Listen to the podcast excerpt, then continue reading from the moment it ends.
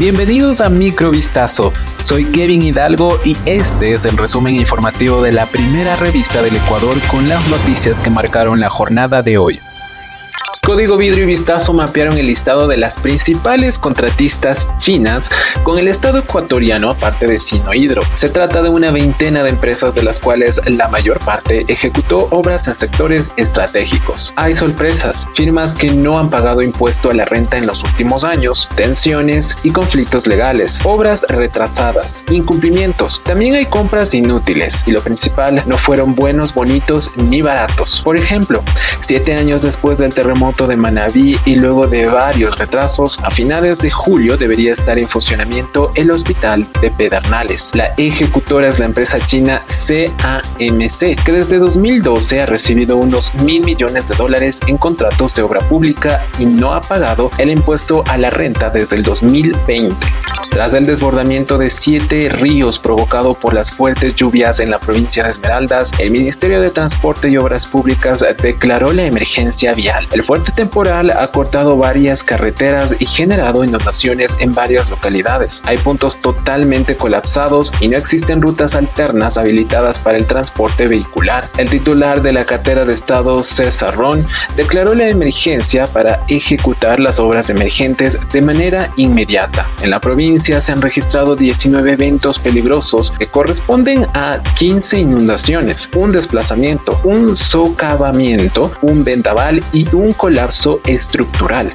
El Servicio de Rentas Internas SRI recaudó 8.278 millones hasta mayo de 2023, lo que significa 291 millones adicionales en relación con el mismo periodo del año 2022. Francisco Briones, director general del SRI, destacó que el monto recaudado hasta el quinto mes de 2023 permitió alcanzar el 96,4% de la meta esperada para el primer trimestre de este año y el 46% de avance en el cumplimiento de la meta anual de recaudamiento que para 2023 es de 18.193 millones. También resaltó que los principales impuestos que administra el SRI, entre ellos el impuesto al valor agregado IVA y el impuesto a la renta, han registrado importantes incrementos en el primer trimestre de 2023. Por concepto del IVA, se obtuvieron 3.506 millones, lo que representa un crecimiento del 6,8% en relación con el mismo periodo de 2022.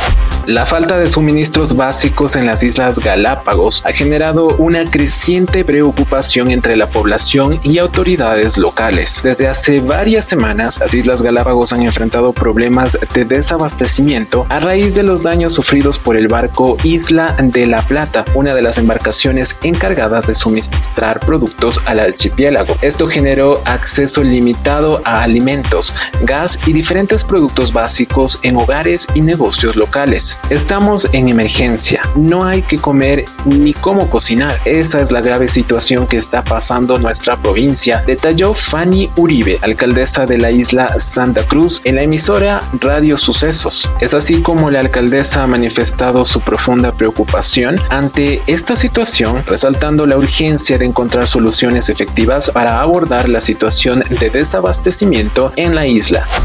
La policía española halló el pasado martes el cadáver de Sibora Gagani, la joven de origen albanés y nacionalidad italiana desaparecida en 2014 en el piso que compartió en la localidad malagueña de Torremolinos con Marco R., el presunto autor del asesinato de otra mujer en esta misma población el pasado mes de mayo. Según han informado a F fuentes de la investigación, tras su detención por la muerte de su expareja Marco R. confesó haber matado y emparedado a Gagani después de ver una imagen suya en un tablón de anuncios en las dependencias policiales y comentó que utilizó ácido para hacer desaparecer el cuerpo. Las mismas fuentes han señalado que los agentes han hallado los restos de Gagani en una bolsa de basura tras una pared del piso de Torremolinos, ubicado en la calle García de la Serna, a escasos metros de la policía local y el ayuntamiento, en el que la joven convivió con el detenido hasta días